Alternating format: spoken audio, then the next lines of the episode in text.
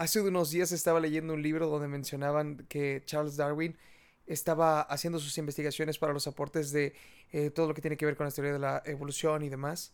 Sin embargo, mencionaban que aunque él no lo hubiera descubierto, a otro autor, a otra persona, a otro científico, investigador y demás, ya había también llegado unos años después, claramente, a la misma teoría, por así decirlo, sin que tuviera nada que ver con Darwin. Por lo tanto, esto me llamó la atención porque hace mucho tiempo, en ciertas pláticas que he tenido con mi padre, él me decía que él de forma natural es un inventor, él lo que se dedica es a inventar y ha creado así ciertas cuestiones, ciertas máquinas, ciertos procesos, mecanismos y demás.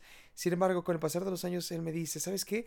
Ya inventaron esto y yo lo que se me había ocurrido hace mucho tiempo, pero no tenía el recurso, no tenía la, eh, la idea bien desarrollada, no tenía el campo, no tenía, yo qué sé, mil y un cosas con el cual poder hacer eso, pero eso ya se me había ocurrido. Entonces, ahí llega la gran pregunta, ahí llega el gran tema de este podcast y es, ¿lo que a ti ya se te ocurrió? a otras personas también ya se le ocurrió. La pregunta es ¿por qué? ¿Por qué cuando a alguien se le ocurre algo, a otra persona también ya se le ocurrió? Dile en la misma ciudad, dile en el mismo país, dile en otro país, dile en otro continente, dile en otra parte del mundo. Pero lo que a ti ya se te ocurrió, una idea, un invento, un proceso, una meta, dile un hobby, un pasatiempo, sobre todo una idea de intuición, algo nuevo que tú crees que es por ahí y que te llega sin saber cómo que te llega de la nada. Hay ciertas formas de recibir la intuición, quizá a través de la escritura, cuando tú estás escribiendo y te llega la información, quizá a través de las lecturas, quizá a través de sueños, quizá a través de corazonadas, quizá a través de voces, quizá platicando contigo mismo, quizá platicando con otras personas, quizá platicando en voz alta o en tus adentros de meditación. Hay diferentes formas de recibir la información.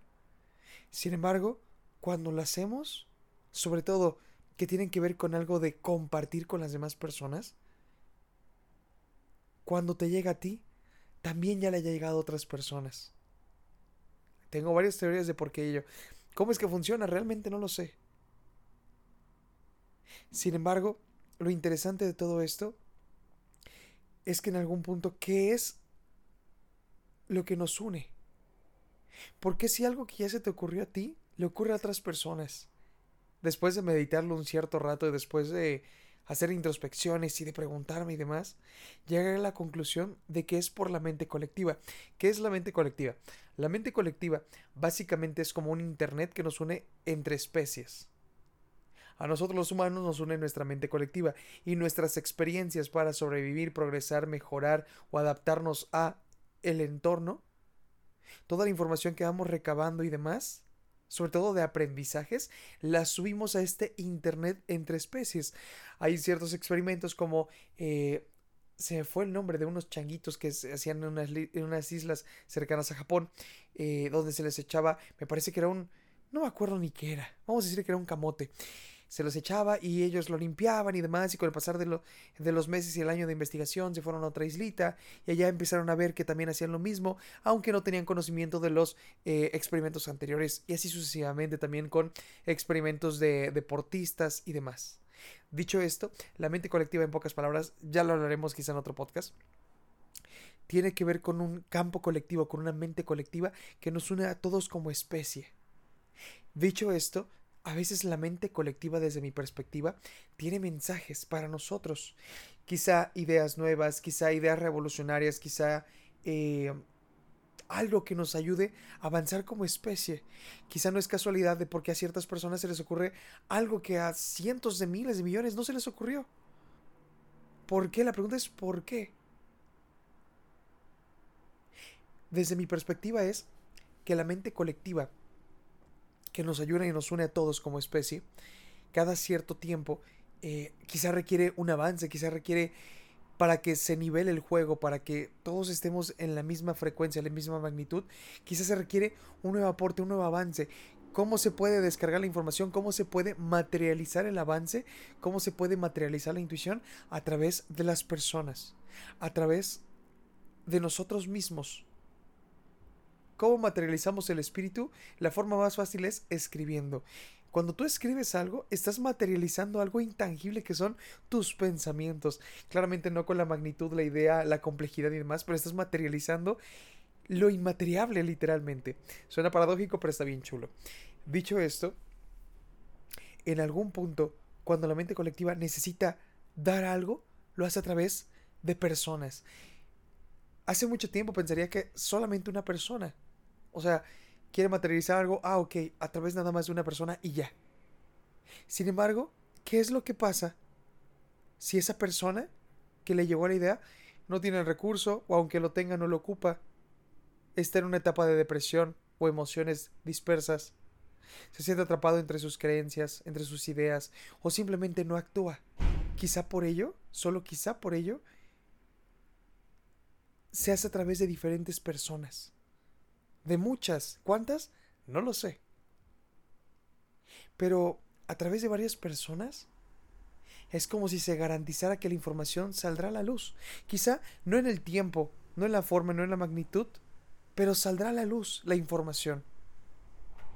¿Qué es lo que une a unas personas de otras? ¿Qué es lo que hace que se comparta todo? Tampoco lo sé.